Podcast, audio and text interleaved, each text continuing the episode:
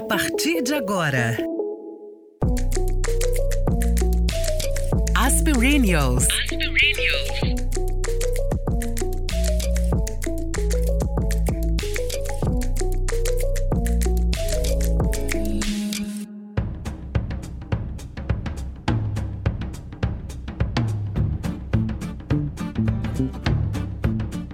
Eu fiquei um tempinho procurando um texto bem lindo sobre sorrir, sorriso, riso, gargalhada, qualquer coisa que nos animasse e esquentasse os tamborins para apresentar a nossa convidada de hoje, mas não deu.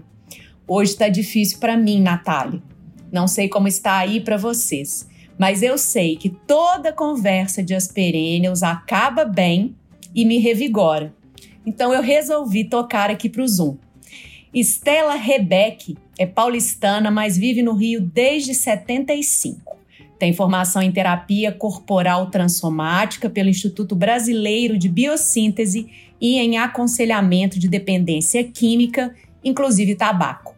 É rigoloterapeuta pela Escola Internacional do Riso e do Bem-Estar da França e palestrante sobre compulsões na área da saúde.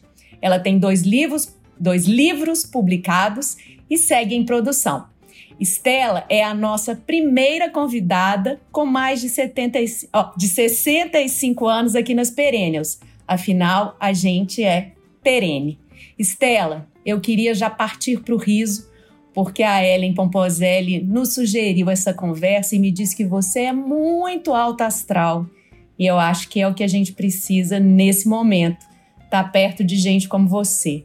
Mas o seu áudio me dizendo que quando perdeu seu filho em 2014 ficou em stand-by por um tempo e que isso me fez pensar que sorrir é um ato de resistência. Você, inclusive, criou algumas técnicas pessoais para conseguir sair e voltar à sua produção, ao seu trabalho. Conta um pouquinho disso para gente e seja bem-vinda boa noite ou boa tarde, não sei o que é. é, é um prazer estar aqui, muito obrigada. Então, é, eu acho que isso é uma coisa que vem com o nascimento. Né? É, é um espírito meu ser mais leve, mais alegre. Eu fui derrubada nesse espírito com uh, várias perdas na, na família, mas a pior foi do meu filho, com 46 anos, na véspera de Natal. Então, isso foi um baque muito, muito grande e eu, eu acredito muito nos, na, na parte espiritual de cada pessoa, no autoconhecimento, para a gente poder entender um pouco dos mistérios da vida, né? E perder o meu filho foi uma coisa fora do normal da vida, que normalmente os pais morrem primeiro, mas para mim foi um teste bastante grande. E eu acho que eu falei para você que eu botei aqui no meu escritório uma foto dele, uma mostrando os dentes assim, porque ele tinha arrumado, tudo tá horroroso, mas aquela, aquele sorriso, e uma dele normalmente sorrindo. Então, eu olho muito para isso, porque se eu acreditar que existe um espírito, uma alma, e que ele pode estar tá me ouvindo, me vendo, ele não vai querer que eu esteja cabunhada, morrendo disso ou daquilo, não é? E adoecendo, porque a tristeza adoece muito. E eu quero ter saúde, quero ser forte. Então eu procuro ser mais leve e encarar essas coisas mais pesadas da vida com mais leveza. Essa brincadeira de ter ido para a França fazer o curso foi só por curiosidade muito grande, porque eu acho que o brasileiro o brasileiro é muito alegre por si. Às vezes parece que a gente lá fora tem fama de hiena. Porque passa, passa por um monte de coisa e está sempre no samba, sempre rindo, sempre na cachaça. É muito interessante o nosso povo, é realmente muito naturalmente alegre. Basta uma a cachaça coisa... é boa. É, e basta uma coisinha, né? Um, um motivo, nós brasileiros já conseguimos rir e rir muito. Na França, eu aprendi que me chocou foi que 6% dos franceses jamais riram. Isso é tão grave. Uau! Coitados! E quando eu fui, é, já faz tempo, né? Uhum. Já faz tempo que eu fui. já tem uns oito anos. É, eles jamais riram, é uma coisa trágica. Mas eu depois que eu fui, eu comecei a entender, os ouvindo e vendo televisão. A televisão fica falando de guerra o tempo inteiro. Os nenês nascem ouvindo a guerra que perderam, isso, aquilo, os terrores da guerra, a fome, a sede, o frio. Como que, se tiver uma personalidade mais fechada, vai rir à toa igual a gente, né? Não dá. E ali naquela escola foi muito intensivo porque eles ensinam o bem-estar a partir de todas as técnicas que eu aprendi aqui na formação corporal, né, que é a dança, o movimento, a respiração, a meditação e a, como se diz, a visualização criativa. Então eles aplicam lá da forma deles. E depois eles põem técnicas para rir de propósito, rir forçadamente e que eu percebi que a gente acaba rindo mesmo quando começa a forçar. E depois de uma semana mergulhada lá no, no riso francês, eu trouxe para cá algumas técnicas para usar com as famílias dos dependentes químicos, que são às vezes mais complicadas e mais sofridas do que o próprio dependente. E isso é uma verdade, porque o dependente, quando ainda está no início da sua carreira, ele está bem num oba-oba. Depois é que vem o pior. E a família não, a família sofre de montão.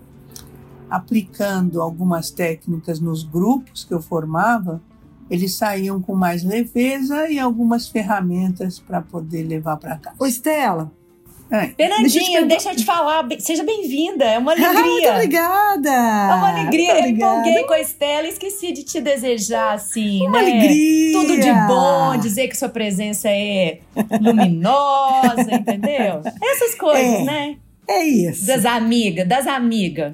Vai lá, Eu amor. gosto de rir, eu gosto de rir. É, gosta de Ô, rir. Estela, Deixa eu te perguntar uma coisa. É, você ficou me, me, falando aí sobre essa faculdade, vamos falar assim, vamos chamar assim, Faculdade do Riso na França, né? E eu fiquei me perguntando por que, que não tem aqui no Brasil, né? Essa faculdade só tem na França? Na verdade, ela me colocou como representante da escola aqui no Brasil.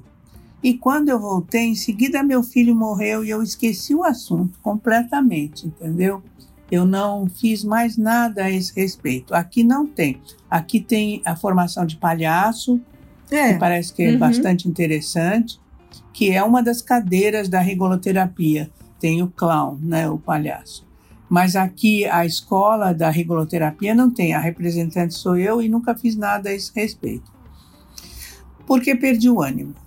Agora, eu, agora me dá uma canseira uhum. de pensar nisso, porque tem que formar grupos de novo e tem, ah, é difícil, mas não, né, ainda tenho tempo para isso. Sim. Entendi. Agora, é engraçado você falar, né, é, ensinar as pessoas a rirem. Eu nunca imaginei que tivesse uma técnica para isso, porque eu sempre achei que o riso fosse uma coisa espontânea. Sim, mas tem, tem técnica. É muito engraçado isso. É. Porque, por exemplo, uma coisa boba, idiota, que eu aprendi. Eu sou, eu sou, gosto de rir, mas eu também sou grosseira quando quero. Eu tenho meus mau humores. Então, eu tenho horror a telefone tocando. É. é trauma. Então, quando o telefone tocava, eu atendia assim: alô? Aí a pessoa Agressiva. do outro lado, né? É. É, já quer, nossa senhora, que horror. Aí eu aprendi a fazer assim: ah, rir primeiro. Alô? outra pessoa, né, Estela? É outra pessoa. Mas isso Até muda o seu astral? muda, porque eu dou muda. risada de mim mesmo. Entendi. Eu estava comentando com a Estela e acho que já falei aqui nas Perennials em outra situação que quando eu comecei a fazer rádio, eu não sou uma radialista como a Fernanda, eu sou uma jornalista que se mete eventualmente a fazer programetes de rádio. Mas quando eu cheguei lá, eu não tinha nenhuma técnica, não sabia fazer nada disso, só tinha um texto bom que eu nem sabia se ia funcionar na rádio, porque era um, um texto né, de, de jornal na época. E aí, o meu chefe na rádio, o Kaiser, que é uma pessoa muito querida em Minas Gerais, né, no, no, entre os, o pessoal das rádios, Ele falou comigo assim, Natália, é simples assim. Sorria enquanto você estiver lendo, que isso vai fazer diferença para quem está do outro lado. O que, que aconteceu? Em todas as rádios onde eu trabalhei, eu tinha fama de ser a colunista mais simpática. E às vezes eu chegava para gravar, tava num bad day, como eu hoje estou, está melhorando, tá? Conversar com vocês. Mas eu tava num bad day e tal, e aí eu falava, gente, agora eu preciso gravar, lembrava do Kaiser, punha o sorriso. Depois que eu gravava, eu juro que eu saía melhor. Eu Lógico. plantava aquele sorriso ali e aquilo calibrava minha voz. Não sei se tem a ver com chakras. Eu acho que pode ser que tenha, não, não é, Estela? Alguma coisa a ver com chakras. Enfim, eu sei que funcionava e funciona. Pelo menos para mim. Fernanda, é que você já é assim todo dia, querida. Querida. Então você não entende, entendeu? A técnica do Kaiser. Mas é, é isso. Tem a ver com toda essa energia corporal toda a nossa energia muda completamente, não são só os chakras, porque aí mudam os chakras todos, eles são ativados.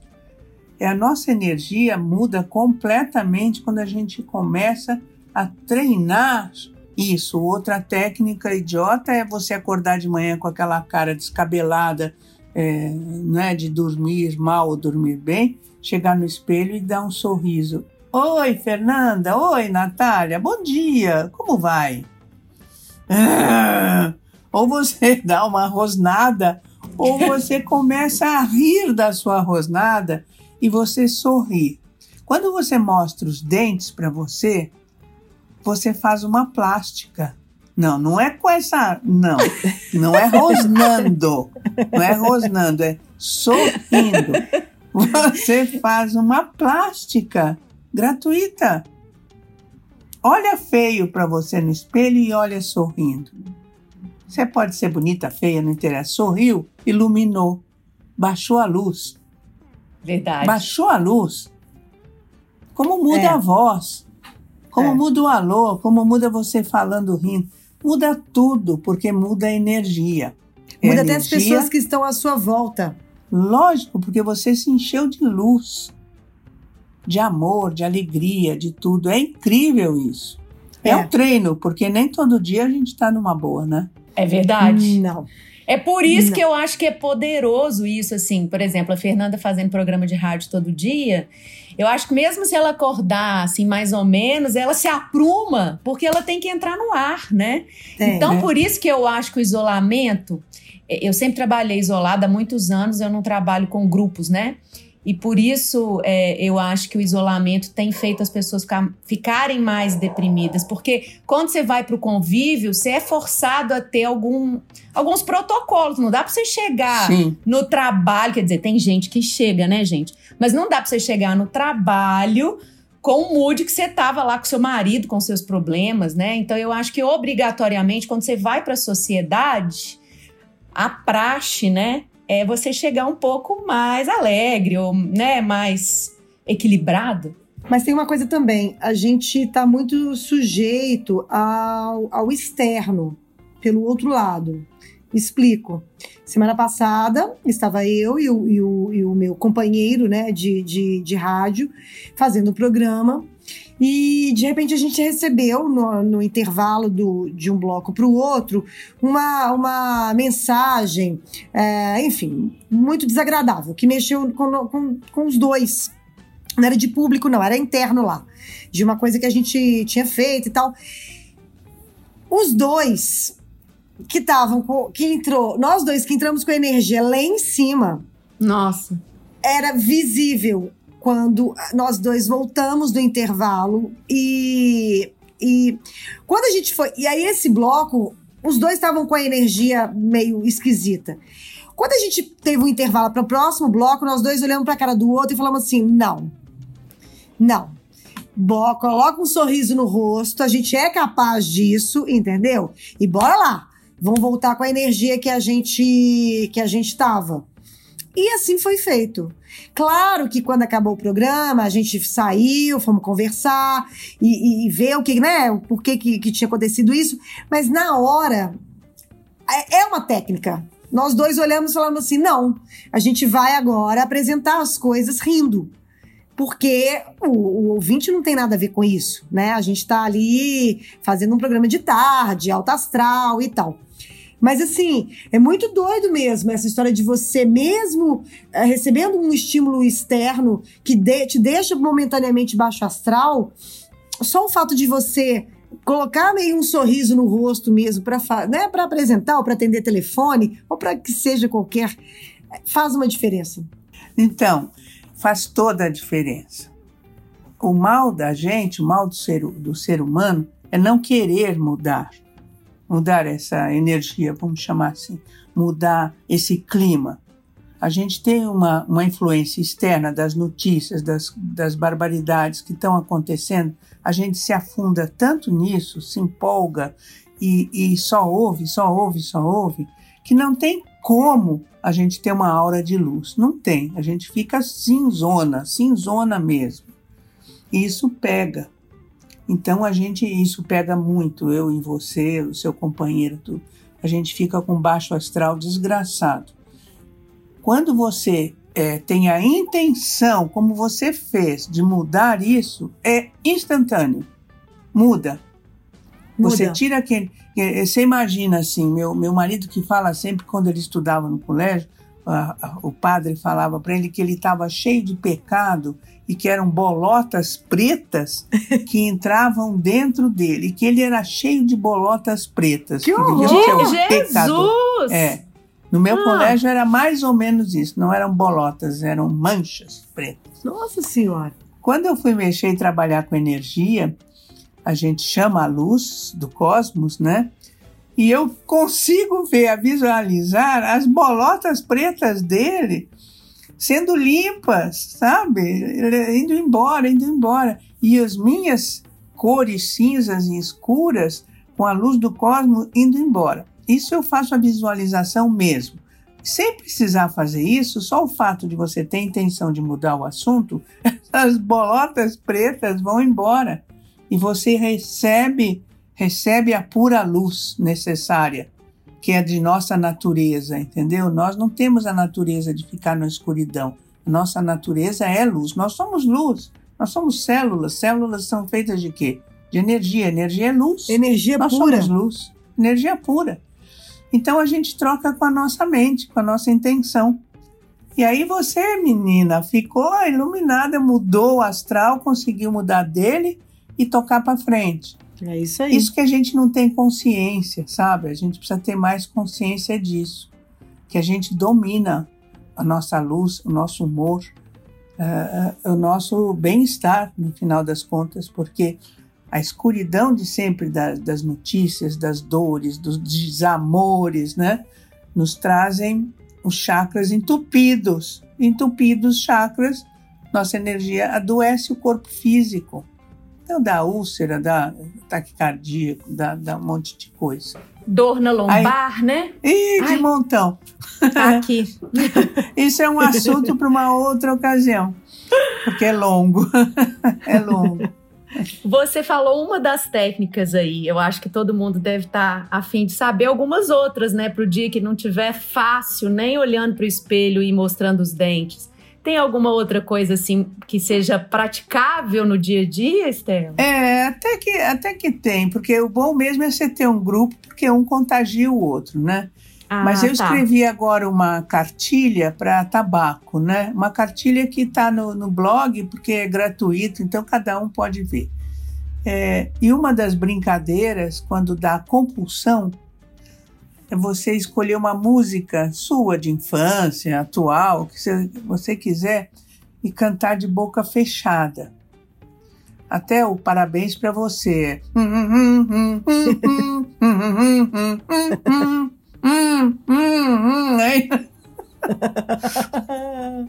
É uma coisa idiota. Gostei. Gostei. É, é simples, idiota. É. Você fica no espelho assim. Aí você ri de você mesmo. Porque o negócio é rir de você mesmo. Porque você é, bota para fora isso. E esse, nos grupos a gente canta é, com todos os tons, assim. uma música que seja o parabéns para você é ah, você tá falando que nem criança. Vai cantar que nem criança. Parabéns para você nessa data. É, aí você vai cantar isso com muita raiva. Parabéns para você nesta data, querida. Aí você faz um teatro. Aí o grupo ri. E quando o grupo ri, contagia o outro que ri, o outro que ri, e aí vai. Essa é a técnica grupal. E sai mais leves, né? Sempre, sempre, porque faz bem para o físico todo, faz bem para o coração, para diabetes, para pressão, para um monte de coisa. Só não pode ter ataque de riso quem acabou de ser operado, tá? dado baixo ventre, não pode. né? Quem teve nenê cheio de ponto lá embaixo na cesárea também não deve. Verdade. Pode, né? Ter um acidente com os pontos. Quem tem asma. Escape de xixi. E, bom, isso, Isso é não comum. é o merchandising da plenitude, hein, gente? Apesar Não é só, não é só xixi. Mas- Sai Não pum, é? solta Sai pum. Essas coisas do corpo. E é natural, é natural. Sabe? É, faz parte não só do, da pessoa mais adulta, mais velha, mas do jovem também. Eu faço xixi na calça desde 12 anos. Começar a rir e pronto, não consegui me conter. Qualquer idade, entendeu? Porque não, eu, eu, eu penso que não há nada mais maravilhoso na vida, e eu falo isso porque eu realmente, Nath, sabe, eu realmente sou uma pessoa que gosto de rir. É, para mim não há nada mais maravilhoso do que você estar tá numa vendo alguma coisa ou num grupo e você dá aquela gargalhada de chorar de rir. Quando a gente fala eu chorei de rir, que você perde até o ar, sabe assim? Eu acho que isso é, todo mundo tem que passar por isso pelo menos algumas vezes na vida, porque não existe nada mais, gente, mais libertador, mais mais leve, que te deixe mais leve, talvez te economize aí um bom tempo de terapia, apesar de ser a favor de terapia, mas assim, te, te economiza aí uns meses você rir, né? Sem você dúvida. rir com gosto. Você ri com gosto. Sem dúvida, mas sem dúvida. Eu, eu faço terapia a vida inteira, é, por causa da minha condição mesmo. Sim. E o riso é como eu falei, faz bem fisicamente, espiritualmente, emocionalmente.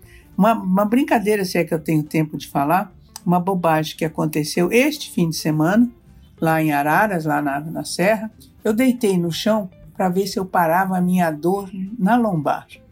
E coloquei um desses, é, esses espaguetes de piscina, né? Coloquei aqui na minha lombar e fiquei ali deitada vendo futebol com meu marido lá de baixo, vendo lá em cima futebol. E aí ele virou para mim e falou assim: Eu preciso te falar uma coisa que a gente tem que fazer. Eu ajeitei aqui o espaguete nas minhas costas aqui, eu falou, e falei: O que, que nós temos que fazer? Ele falou assim: Ih, esqueci. Eu tive um acesso de riso e ele também. Mas você acabou de falar, mas esqueci. É. É isso. E isso É nos levou a brincar das, das, das coisas da cabeça com a idade. Eu falei, mas daqui a pouco você lembra. E aí a gente ria, ria, ria. E aí o riso, ele perde o controle, que é o acesso de riso. Perde o controle. Você ri, ri e não consegue parar. Aí chora, as lágrimas caem. É É maravilhoso. idiotice. É espontâneo.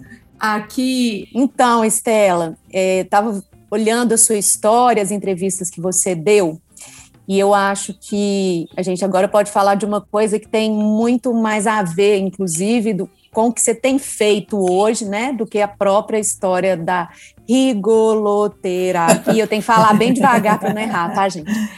É, que é a questão dos vícios, né? É, eu vi uma entrevista sua com a Lula Lacerda, falando da sua vida pregressa, que você teve, é, né?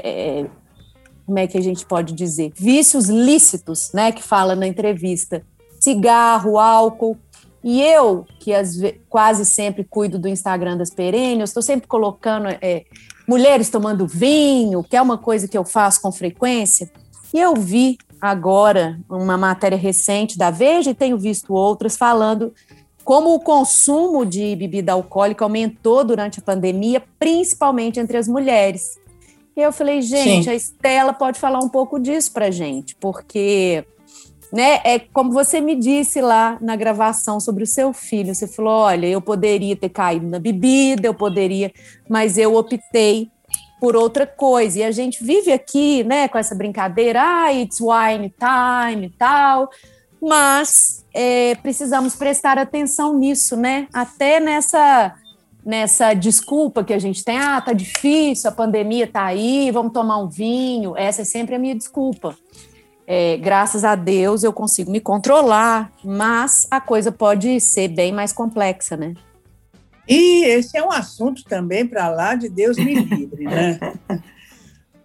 Porque é, tem, eu, eu acredito que, como a, ninguém sabe de onde vem o alcoolismo até hoje, existem estudos, estudos, mas não sabe se é genético, se é adquirido, se é abuso com o tempo, ou se você nasce com a doença alcoólica.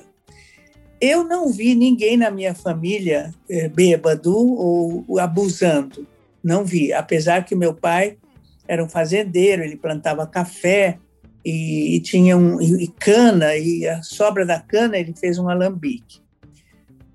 Porém, é, eu gostava desde cedo de cheirar, uh, cheirar o alambique, a, a cachaça, e depois eu gostava de tomar os restinhos das bebidas das visitas, as bebidas doces. E depois isso passou. Com o tempo, as coisas foram engrossando na minha vida, os sentimentos, etc. Eu abusei do, whisky. E aí eu achei que lá em São Paulo, se eu me mudasse de cidade, eh, eu iria parar de abusar. Abusar, ainda estou falando em abuso. Estou uhum. falando em alcoolismo. Uhum. E eu vim morar no Rio. Aqui, em vez de eu diminuir, achar que estava longe dos problemas de São Paulo, etc., trouxe meus dois filhos, meus cachorros, e em vez de diminuir, eu fui aumentando, porque eu não trabalhei a parte emocional. Eu acho que essa parte fez muita falta mesmo, porque se eu trabalhasse essa Estela, é, eu ia falando palavrão, é, doidona, é, cheia, cheia, cheia de força, que pega os meninos pequenos, muda de cidade, bota no colégio, blá, blá, blá, blá. Eu devia perceber que eu estava fazendo isso numa fuga geográfica enorme e com o coração apertado. Minha mãe tinha morrido, meu marido se separou de mim. Então eu estava cheia de problema emocional. Estava gorda, e então eu bebi muito mais, muito mais mesmo. E aí a minha vida foi, foi, foi aumentando, porque a gente chama que é a doença do ainda. Isso é bem importante. Eu ainda não perdi o emprego, eu ainda não perdi o companheiro, eu ainda, ainda, ainda.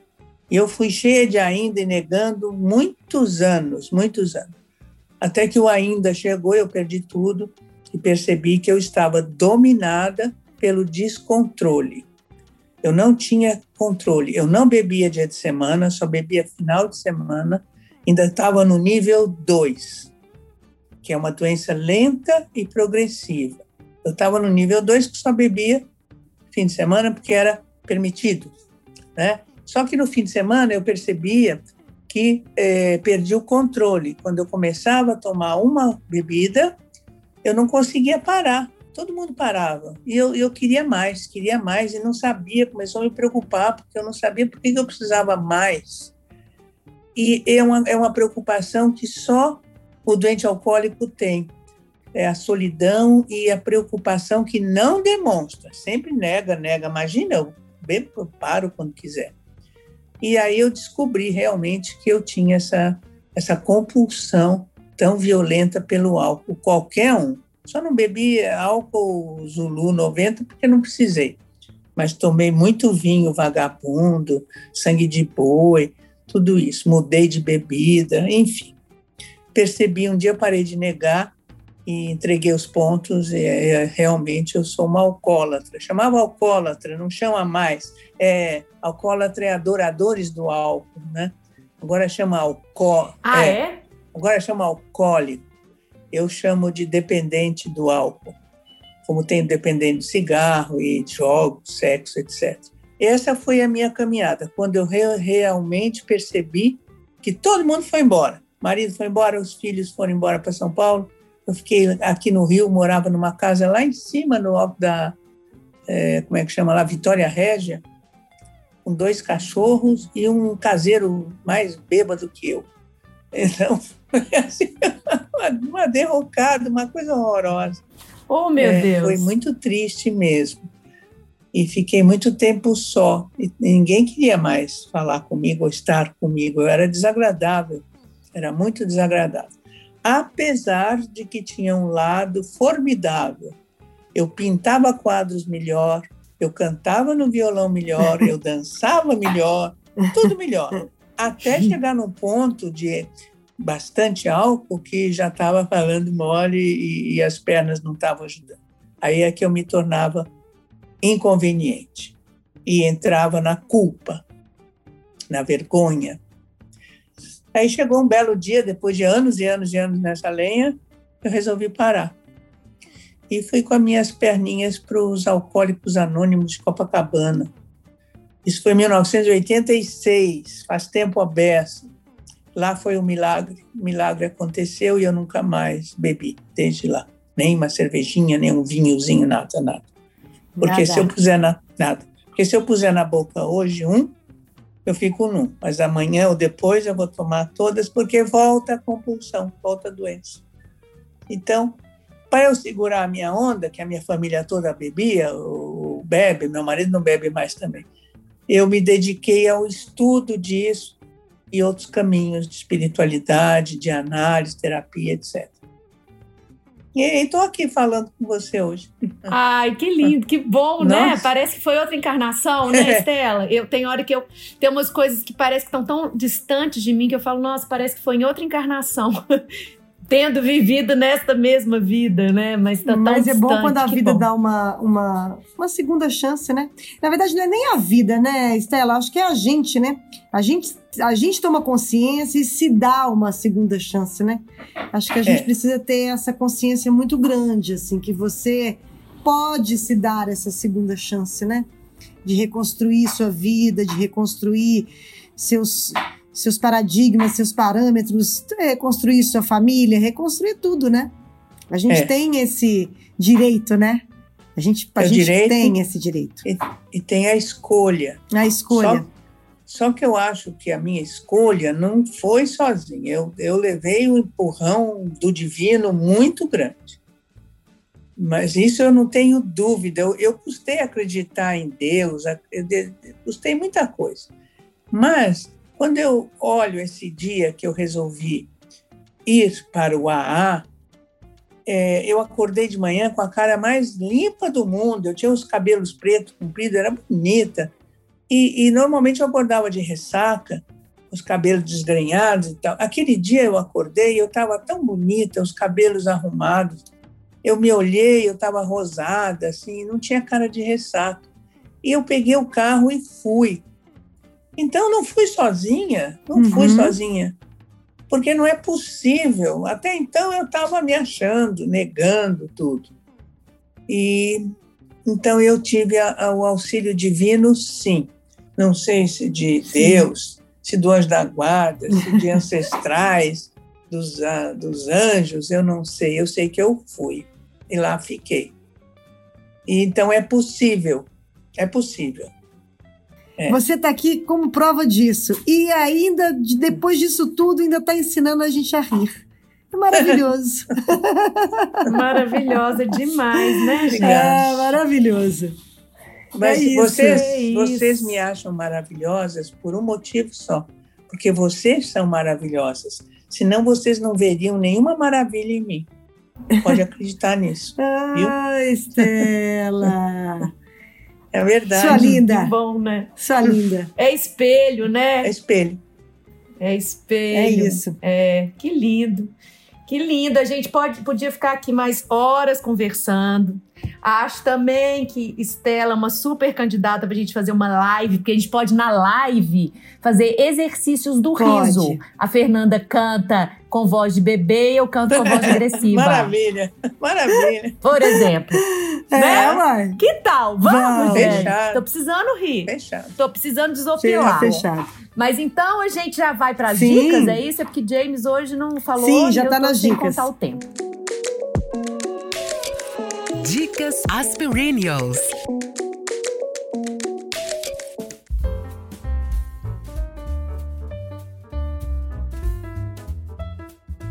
Então vamos para as dicas.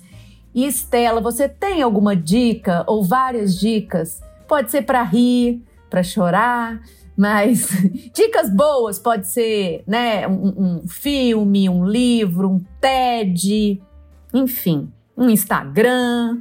Olha, eu não sou muito ligada nessas coisas, não, acho tudo muito complicado. Mas eu tenho ouvido muito uma filósofa, acho que ela chama Ana Lúcia, qualquer coisa assim, que eu adoro ouvi-la. Daqui a pouco eu lembro do nome dela. Todo mundo conhece, eu não conhecia, agora conheço. Ela é filósofa, Ana Luz. ela De cabelo é, preto? é, ela não é muito assim, muito bonitinha. Ela é É, eu já, acho que eu já comecei a seguir, aí depois eu dei unfollow, peraí que eu vou ela é achar. muito Mas pode seguir com a sua ela dica. é uma dica, viu? Eu acho ela formidável. A outra dica que é fundamental é música. É fundamental a música na nossa vida. A música é, É. tudo. E tem a música até para chorar, para a gente botar para fora. É o, é o kit choro. O kit choro é ótimo. Você junta. Agora tem Deezer, não sei o que, esses negócios. Você junta todas as músicas que te levam aos momentos antigos, melancólicos, e toca botar essas músicas e toca chorar. Porque o riso é o oposto do choro. Se não É. chorar, tá, tá guardando, né? E é isso. E o último livro que eu li que me deixou encantada, absolutamente encantada, foi é, de um escritor novo, baiano, formidável, eu adorei, porque é muito atual e muito antigo, vamos dizer assim, o que ele escreve, na época que ele escreve antigo, mas o livro é super atual e bem escrito. E é isso, acho que. E rezar, Dicas viu, ótimas. gente? É rezar, Rezar. rezar. Rezar com, com verdade, não é ficar repetindo a Ave Maria. É rezar e falar com Deus num estado é, meditativo, num estado de silêncio total, silêncio da alma, para a gente entrar em conexão com o tal do cosmos, para a gente receber a luz, para tirar nossas bolotas pretas, entendeu? Show bolota preta, né? Por É. acaso a, fi- a- a filósofa é Lúcia Helena Galvão? É, isso, isso, Lúcia Helena Galvão. Super indicada mesmo, super É, indicada. é. Eu falei que dei unfollow, mas é mentira. Ela continua aqui na minha timeline. Ela é boa. É, Ela é fala super bem, vou prestar mais atenção. Fernandinha, quer dar sua dica? Gente, eu vou dar uma dicas? dica. Eu tava aqui lembrando de algum filme que eu ri com vontade, alguma coisa assim que eu realmente gosto pra pra dar uma desopilada. E eu descobri que o Monty Python, em busca do cálice sagrado, Monty Python é um grupo inglês de comédia antigo, dos anos 70, que eu já falei aqui, eu sempre falo deles, eu amo, amo, amo, amo o Monty Python.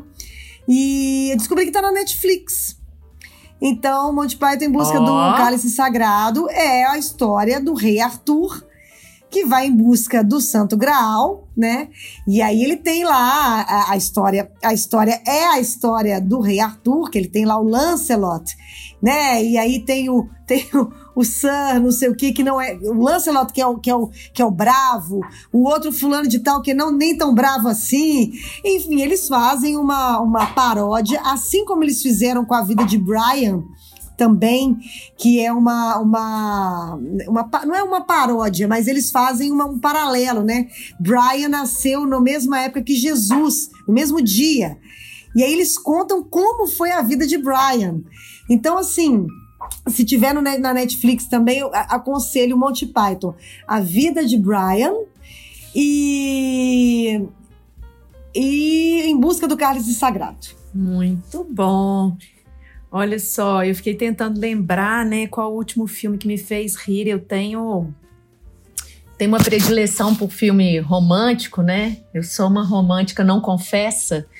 Então, é, nos últimos tempos eu tenho visto qualquer coisa que se parece com razão e razão e sensibilidade, orgulho e preconceito, qualquer coisa que lembre Jane Austen, ainda que seja assim a pior versão de Jane Austen, eu tô lá assistindo. Tô assistindo, por exemplo, o tal do Paul Dark, que é uma série inglesa que tá no Globoplay e, e que pa se passa lá no, no século XIX, começo do século XIX, é, numa região da Inglaterra que eu amo e que eu queria morar, que é a Cornualha. Mas a história do tal do Ross, que é um, um é o vilão, mentira, é o herói da história, que é daqueles heróis assim de, de Jane Austen, só que não, né? gatésimos, gatésimos, ele sofre, ele passa um perrengue na vida e eu falo assim, no próximo episódio, se ele não sair do perrengue, eu vou parar de assistir. Já tô na segunda temporada, continuo assistindo. Só que não é a coisa da maratonar, não. Ele tá num perrengue, gente, mas ele é tão bonito, ele é tão, ele é tão vigoroso e ele, ele é tão justo com os outros que você fala assim: não, ele vai, ele vai, ele vai e ele não vai. Vamos ver, Ah, né? vai, assim, já tô uma hora chegando vai, no fim da uma hora segunda. vai. Eu acho que Ross vai, porque senão eu perdi esse tempo todo. Bora, vai. E como tem a produção da BBC, tudo que tem um selinho da BBC, eu respeito pacas. Eu também. Mas aí, é, lembrando aqui de catálogo de Netflix, que é mais, né, todo mundo tem, é mais comum que as pessoas tenham. Eu acho que é um filme que sempre vale, sempre vale, eu acho que sempre verei como se fosse a primeira vez. É Toque, Toque, Toque, né? Que é um filme espanhol. Que acho que foi um dos últimos filmes que me fez passar mal de Nath. rir. Né? Eu passei mal O de toque. rir com toque, toque, toque. Pelo amor de Deus. Ele, ele, esse filme. Eu vou ver ele de novo, Você assistiu, Nath. Estela? Então, assiste, porque é muito bom. Eu vou assistir Monty Python hoje e você assiste Toque, Toque, Toque. Porque é, o, o, né, assim, basicamente a história que são pessoas todas com toque, né? Personagens engraçadésimos, cada um com um perfil muito absurdo. Ai, esse filme é uma muito que, bom. que trabalha no laboratório e tem toque de, de, de germe, então ela vai ao banheiro para ela conseguir fazer xixi uma dificuldade, porque ela, ela não pode pôr a mão na Ai, é maçaneta. Né? Aí tem o outro que pula quando, quando ele anda na calçada, né? Porque ele não pode pisar na, na, na linha. Enfim, tem personagens absurdos. Eu acho que a melhor personagem é a Rosi de Palma, que volta em casa 700 vezes porque ela esqueceu de fechar a porta, porque ela esqueceu do santo. Porque ela... E aí ela tá dentro do ônibus, ela lembra de um negócio até chegar na consulta. É um Ai, custo. Deus. Então, é um elenco maravilhoso. E o ator principal é o Oscar Martinez, ou Oscar Martinez, eu nunca sei como é que se pronuncia, que é um ator argentino que eu amo. E assim, dos mais divertidos, todo filme com ele vale a pena. Toque, toque, toque, tá na Netflix.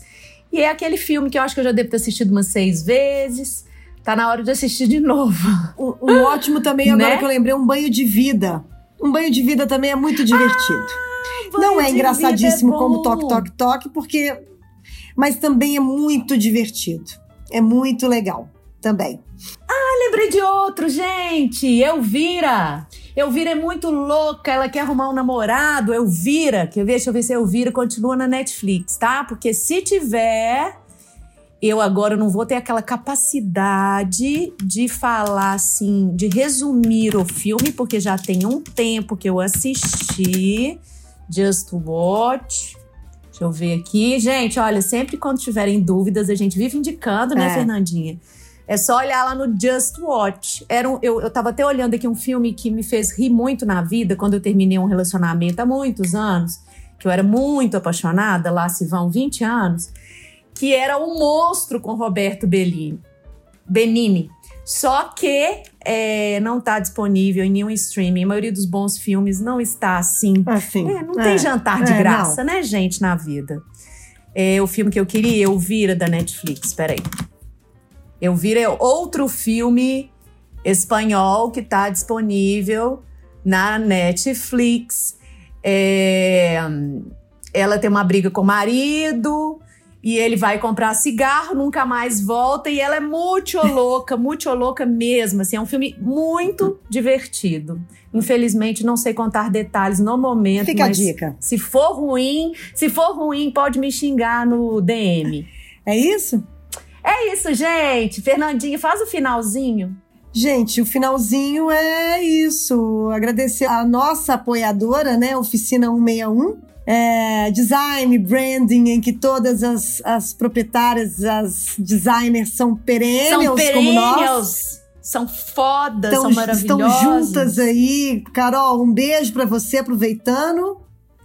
E é isso. Se quiser nos convidar para rir, Pra rir, a gente pra quer rir, rir. junto. Mas a gente não participa de mêsversário nem de chá de Não, revelação. chá de revelação, Isso é então- só a Fernanda. Se quiser contratar Não, a não tô Fernanda também, não. parte. Aliás, aliás É. nessa época agora, uma outra, uma outra dica, gente, é acompanhar o Sensacionalista pelo Instagram. É, as- o Sensacionalista essa semana colocou que não vai que a, que a galera resolveu fazer chá de revelação das vacinas só depois que a pessoa for vacinada, porque a galera tá querendo saber antes que vacina que é, entendeu? Para se vacinar.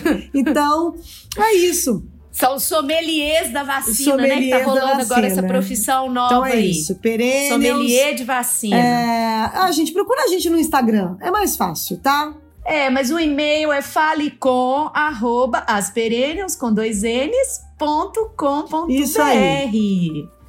E é isso aí. Estela, seu Instagram. Qual a melhor maneira de te encontrarem? De te encontrarmos?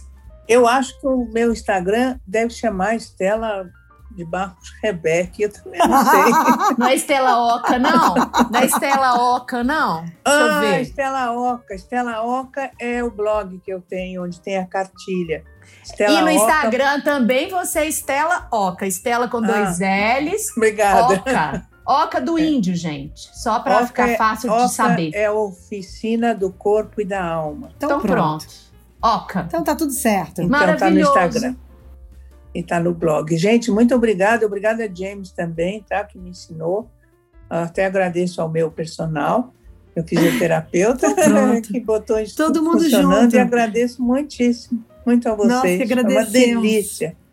Foi é uma bom, delícia né? mesmo. É. Obrigada, me botou querido. assim, muita autoestima. Ah, Obrigada. Estela, mas você merece. Você merece. Você foi muito recomendada. Ah, tá bom. É, Então É tá bom. isso. A, a Ellen é muito gracinha mesmo. Ela, Ela é, é mesmo. demais. Então, Ó, beijo, então- hein, gente. Toca pra Savassi, né? toca para Bolsa. Savassi, toca para o Rio de Janeiro. Para onde que a gente pode ir no Rio de Janeiro, que é bom, hein? Eu não sei. Pra praia. Pra Pra praia. praia. Toca Pra pra praia. praia. Entendeu? A gente vai encontrar com a. Estela, a gente vai rir junta. Isso. bom. Tá bom. Beijo, queridas. Obrigada. Beijo.